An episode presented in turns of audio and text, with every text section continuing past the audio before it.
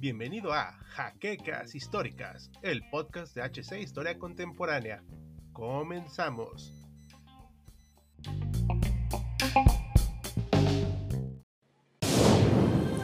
Bienvenidos a HC Historia Contemporánea, la página histórica por excelencia.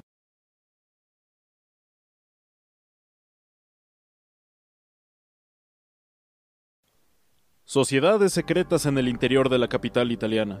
Enigmas guardados por el mismo Leonardo da Vinci. Profecías milenarias en los grandes libros de la literatura. Todo esto tiene un nombre, Dan Brown, uno de los escritores actuales más exitosos que, por medio de sus obras, ha transportado a miles de lectores a un mundo lleno de secretos, intrigas e historias. Bienvenidos a un nuevo capítulo de Detrás de la Pluma. Hoy nos alejaremos un poco de la historia para voltear a ver nuestro presente en concreto al escritor Dan Brown, quien ha estado en el ojo público desde que publicó su primer libro en 1998 y que a lo largo de los años ha conseguido una fama inconmensurable, aunque también muchas polémicas en torno a sus obras. Así que prepárense para viajar a través del mundo oculto de Dan Brown. En primera instancia, y como viene siendo costumbre en esta sección, un poco de contexto histórico. Estamos a finales del milenio, los 2000 están a la vuelta de la esquina. Los cambios sociales, políticos y económicos están avanzando a pasos agigantados, cambiando a toda una nueva generación de personas. Estamos en las auras del llamado posmodernismo. Dan Brown nació en Nueva Hampshire, Estados Unidos, en el año de 1964. Si hay una palabra para definir la década de los 60 es revolución.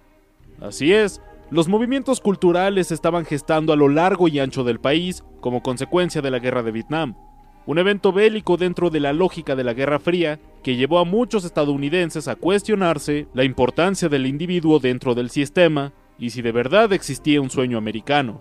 El asesinato del presidente Kennedy el 22 de noviembre de 1963 fue otro de los motivos que llevó una serie de movimientos culturales, siendo la insignia de los 60 el movimiento hippie, que buscaba rechazar un sistema consumista donde el dinero y el materialismo eran parte del día a día. No solo eso, ya que a través de una vida más sencilla querían dar a entender que se podía vivir en paz, por lo que el pacifismo fue su filosofía más popular, juntándose en comunas donde había una vida sexual relajada que trajo problemas posteriores. En un inicio el movimiento convergía en una ciudad, San Francisco. Posteriormente, y con la masificación de los televisores que se estaban poniendo de moda, se propagó a lo largo y ancho de todo Estados Unidos, ganando adeptos, creando tendencias y haciendo movimientos cada vez más grandes. Bandas como los Rolling Stones, los Beatles, The Doors, Bob Dylan o Jimi Hendrix vieron en el movimiento una filosofía y la adaptaron a su música. El punto culmen fue el verano del amor de 1967 en la ciudad de San Francisco, y por supuesto, el Festival de Woodstock del 69. Lamentablemente la era hippie se vio disminuida con el ascenso de Charles Manson y el asesinato de la actriz Sharon Tate. Ahí muchos empezaron a ver a los hippies más como vagos sucios y libertinos que como una filosofía. Volviendo con Dan Brown, quien fue fruto de un matrimonio de la clase media estadounidense. Desde muy chico se vio envuelto en una familia bastante arraigada tanto a la ciencia, de parte de su padre que era un matemático, como a la religión, de parte de su madre que era cantante y compositora de música de este estilo. Congeniar con ambos mundos llevó a Dan a cuestionarse cuál era el papel de cada uno dentro de toda sociedad y obra humana si ambas podían converger dentro de un mismo significado o esencia. Algo muy característico de sus obras. Aparte, se cuenta que el amor por los códigos ocultos devino a la profesión de su padre, quien era un aficionado a los retos. Pues bien, su infancia fue relativamente normal, sin grandes sobresaltos por lo que nos trasladaremos unos cuantos años hasta su ingreso a la Academia Phillips de Exeter, en Nueva Hampshire, y posteriormente a la Universidad de Amherst, esta vez en Massachusetts, donde se dedicó a cursar la carrera de literatura. En este tiempo viajó a Sevilla para tomar varios cursos, entre los que se destaca la historia del arte, lo que lo llevaría a complementar mucha de su bibliografía, aunque cosa curiosa, la Universidad de Sevilla dice no haberle tenido como alumno, pero bien, Muchas de las cosas vividas en las ciudades españolas serían una inspiración para su primera obra titulada como La Fortaleza Digital, de la cual hablaremos más adelante. Después de sus múltiples aventuras en el viejo continente y de haber conocido el mundo de la literatura, quiso seguir la misma trayectoria de su madre y se convirtió en músico. Sus primeros trabajos de este tipo consistían en crear música para niños, aunque después decidió ir a Hollywood a probar fortuna, cosa en la que fracasó. Aunque fue en Los Ángeles donde conocería a su futura esposa, Bliss Newlon, quien estudió historia del arte. Al fracasar en esta aventura, nuestro autor volvió al hogar de su infancia donde se inscribió como profesor de inglés y, para sorpresa de muchos, de español. Durante los primeros meses, Dan Brown intentó seguir en el terreno musical creando sencillos, grabaciones y discos, siendo uno de ellos titulado como Ángeles y Demonios. Su vida transcurría sin grandes sobresaltos hasta que un día, por cuestiones de lado, Brown visitó una playa en Tahití donde descubrió un libro titulado La conspiración del juicio final. Como si una revelación del oráculo de Delfos se tratase, nuestro personaje quiso escribir una novela de misterio, intriga, códigos, arte, religión y ciencia. El resultado de eso fue La Fortaleza Digital, publicado en ese año de 1998 y dio inicio a uno de los autores más comerciales de los últimos años. Es momento de que comencemos a hablar de sus obras de misterio, iniciando por las dos menos populares, que son la ya mencionada Fortaleza Digital, escrita en el 98, y La Conspiración del año 2001. Ambas novelas empiezan a retratar lo que sería una constante en la literatura de Dan, los códigos ocultos, las agencias secretas y un mundo alejado del ojo público, pero lleno de secretos, ambiciones y poder. En la Fortaleza Digital encarnamos a la agente y criptógrafo americana Susan Fletcher, quien es considerada una de las mejores descifradoras de códigos digitales de todo el mundo. Su capacidad se ve cuestionada cuando la NSA, el lugar de trabajo de la protagonista, obtiene un código que ninguna computadora o aparato puede descifrar.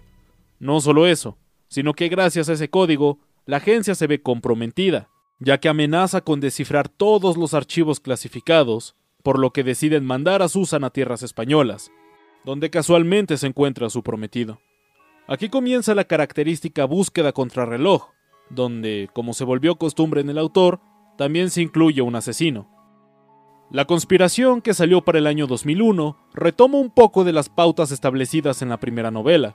En esta obra también nos ponemos en la piel de una agente americana llamada Rachel Sexton, quien resulta ser hija de uno de los candidatos a la presidencia, en este título, la NASA es una de las agencias involucradas al descubrir en el Polo Norte un meteorito que contiene vida extraterrestre. En una trama que parece digna de los expedientes secretos X, Rachel es enviada a la zona para comprobar la veracidad de lo dicho por la NASA. Pero la sorpresa es mayúscula cuando Rachel descubre que dicho cuerpo astral es falso. Al intentar advertir al presidente, Rachel es atacada por un grupo de mercenarios que intentarán a toda costa que el fraude se haga público. Como podemos ver en esta fase inicial de Dan Brown, el papel de las agencias gubernamentales juega un protagonismo absoluto. No solo eso, ya que el autor intenta abordar dos cuestionamientos que ha tenido la humanidad en épocas modernas, la vida extraterrestre y el rápido desarrollo de la tecnología.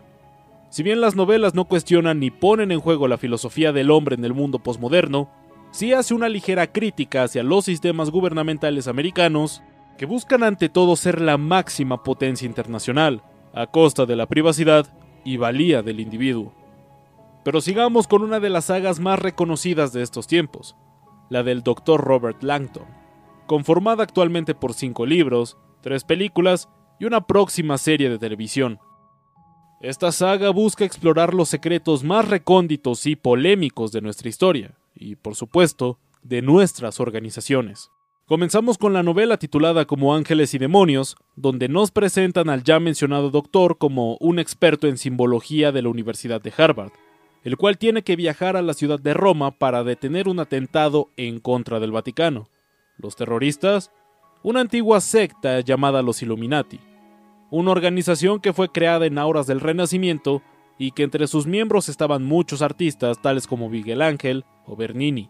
Es así que el personaje se embarca en una aventura en toda Roma, siguiendo el camino de los llamados Illuminati, cuyas pistas se encuentran en obras artísticas célebres con el fin de detener el atentado. Como curiosidad, la organización de estos más conocidos, y quizá la más verídica, es la Orden de los Iluminados de Baviera, cuyo centro de actividades se encontraba en Alemania, no en Italia, y surgió a partir del siglo XVIII con la Ilustración y no con el Renacimiento. La segunda novela y la más conocida a nivel mundial es El Código da Vinci. A título personal, aún recuerdo el revuelo cuando esta novela estaba de moda a principios del siglo XXI, donde personas de todos los estratos se sentían intelectuales al leerla, además de que parecía encontrar una verdad en una obra literaria. Fue un momento curioso en el devenir de la humanidad, que bien vale la pena recordar como parte de nuestro desarrollo cultural. En o que respecta a la novela, en esta ocasión Robert Langdon viaja a la ciudad de la luz, París, debido al asesinato de un colega suyo en el Museo del Louvre. Cuando llega al lugar Robert se da cuenta que su colega le ha dejado un mensaje que involucra directamente al genio renacentista Leonardo da Vinci. Todo esto desemboca en un gran conflicto mayor, el descubrimiento del Santo Grial. Robert viajará por lugares emblemáticos de la ciudad gala con el fin de hallar uno de los secretos mejor guardados de la historia. Pero sus talones son constantemente pisados, tanto por la iglesia como por la policía. Esta novela fue víctima de bastantes controversias, sobre todo en el ámbito religioso, ya que, spoiler, hacía ver a Jesús como un humano más, al tener deseos, atracción sexual y sobre todo al querer formar una familia mortal y que esa descendencia aún al día de hoy exista. Como curiosidad, el Opus Dei fue una organización real, aunque fue desmantelada a mediados del siglo XX por un fraude, al autodenominarse como una de las organizaciones cristianas más antiguas e importantes de la historia. El tercer libro se titula El símbolo perdido. En esta ocasión Robert Langdon se traslada a la capital de Estados Unidos, Washington, D.C., donde es el encargado de dar una conferencia sobre la masonería en el continente americano, pero la ceremonia se ve interrumpida cuando en el centro del Capitolio aparece una mano cercenada, siendo una analogía a la mano de los misterios.